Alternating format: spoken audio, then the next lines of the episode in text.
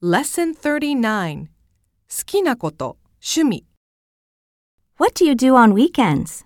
At the moment, I'm really into watching an American TV show with my friends. Do you know Secret Crime? Yeah, I know it. It was popular here a little while ago. American TV shows usually come to Japan once they're released on DVD, so there's a bit of a time lag. Why do you like it so much?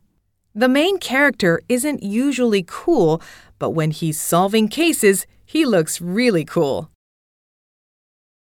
ミニ会話 Rachel, what do you enjoy at school? I enjoy art class the most. Talking with my friends is really fun too. What do you talk about? We talk about makeup and stuff.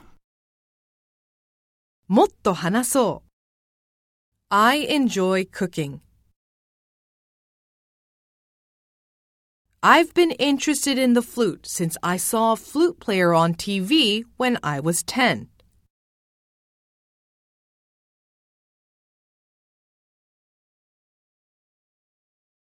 What's popular in America right now?